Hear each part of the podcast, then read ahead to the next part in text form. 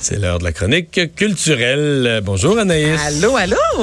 Alors, oui, Lizzo. Lizzo, c'est ça qu'on entend. Est-ce que vous la connaissez, cette Oui, chanson-là? ouais, oui. Je connais la chanson, je savais pas si c'était qui qui chantait ça, par C'est exemple. Lizzo qui Lizzo. chante. Juice. Lève le son un petit peu encore. Hey, moi, je trouve ça bon, là. Avez-vous vu le vidéoclip, messieurs? Non.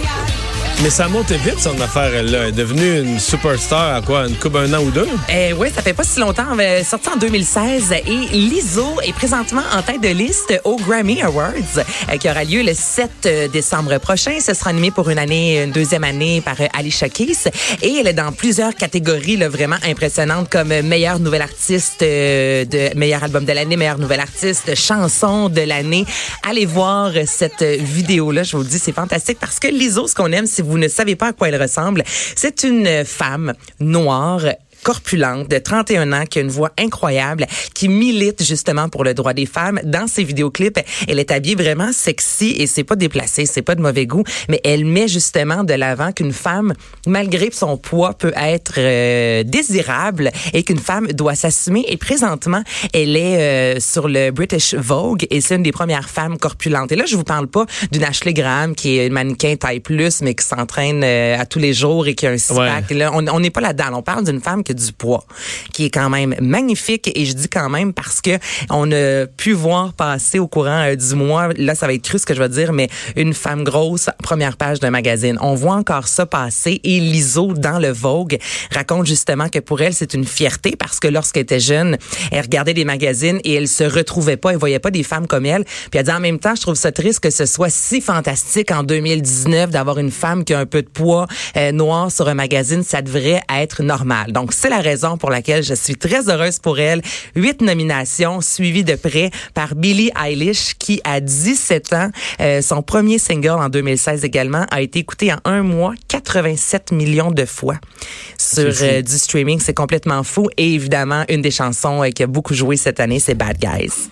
So you're a tough guy, like you really rough guy. Just can't get enough guy, Est-ce qu'elle a d'autres choses que cette tune-là, par contre? Je la connais peut-être pas assez, mais. Et là, autre chose. C'est comme automatiquement cette chanson-là, mais. euh, Ben- ça va être une. Ben non, Elle en a quelques autres Elle qui en a quand même mais- plusieurs. Lorsqu'elle est venue à la, la Place Belle, il n'y a pas si longtemps, là, je veux dire, ça s'est rempli dans le temps de le Oui. dire. Là. Mais tu sais, je voulais vous faire entendre la, la- la plus Mm. connue. Et là, c'est vraiment cool d'avoir deux femmes, les artistes champ gauche, qui sont en tête de liste au Grammy Awards. Et l'autre qui est en tête de liste avec six nominations, c'est Lil Nas X, ce chanteur noir, homosexuel, qui fait du rap. Tu sais, je trouve ça le fun cette année. Il y a une belle diversité. On n'est pas, puis j'ai rien contre Céline, j'ai rien contre Barbara Streisand. Mais là, on est ailleurs et on voit vraiment que c'est le talent qui domine. Ben, lui, ça se peut que ce soit son seul Grammy Lui, ça- jamais, là.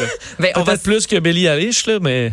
Lil Nas X, c'était son année, puis. Puis on va les deux derniers Bonne spectacles, chance pour la il les suite. a annulés ces deux derniers. Parce qu'il y avait pas de monde? euh, non pas parce qu'il y avait pas de monde, il était tanné, il voulait prendre Ah oui, une c'est vrai, il prend une pause. Et il, est- ouais, il a pris une pause. Donc là, euh, mais ça reste. Ça va être une longue pause. Ouais, ça reste d'être à risque son affaire un peu. là. One hit wonder, effectivement. Tu nous avais annoncé un album d'Isabelle Boulay. Oui, hier, c'était le lancement officiel de son album qui sera disponible vendredi matin en attendant Noël.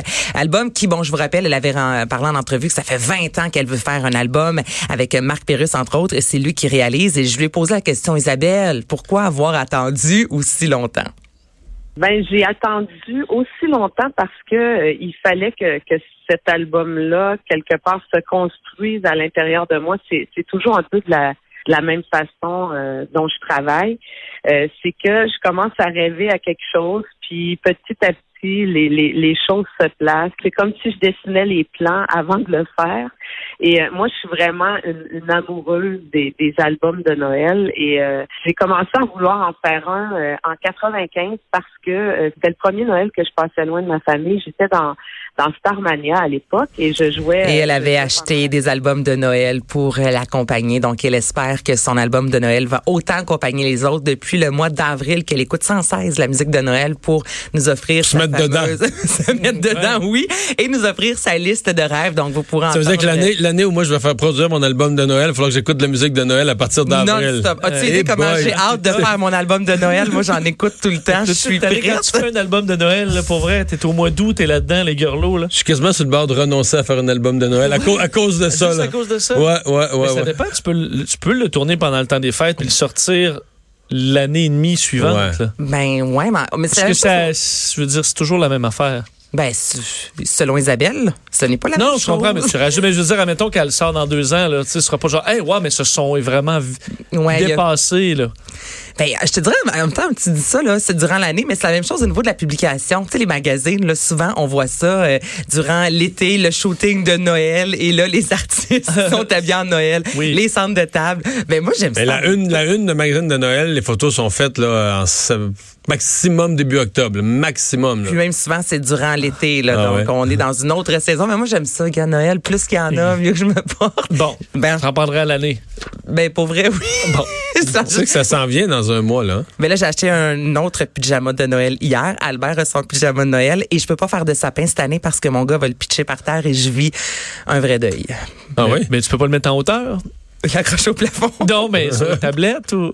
Non, non, non, non. Albert a 18 mois. Tout ce qui est à portée de main se retrouve Ah. au sol en deux secondes. Donc, c'est impossible d'avoir un, un sapin de T'as un deuil.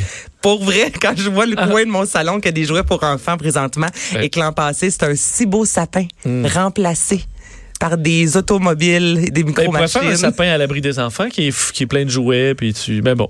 Euh, d'enfants, parlant d'enfants, un romancier, euh, un auteur bien connu qui se lance justement dans l'écriture pour enfants. Exactement. Donc, demain, le premier livre pour enfants de Marc Lévy euh, sera distribué, Le Petit voleur d'ombre.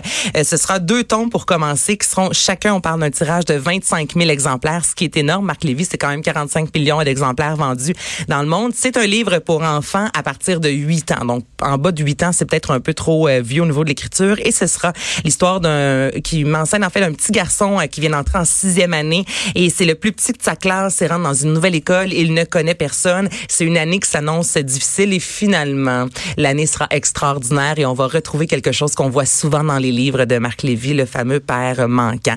Alors, dès demain, le petit voleur d'ombre sera disponible. Euh, Je suis pas sûr de suivre. là. Il est trop petit, tout pour se faire intimider. Son père est manquant, tout va bien aller quand Il même. va se passer quelque chose dans le livre. Oui, dans sa vie, finalement, tout va bien se passer. Mais tu, tu peux pas vendre le punch, là. Mais non. Ouais. Je comprends. Il est prêt à se battre.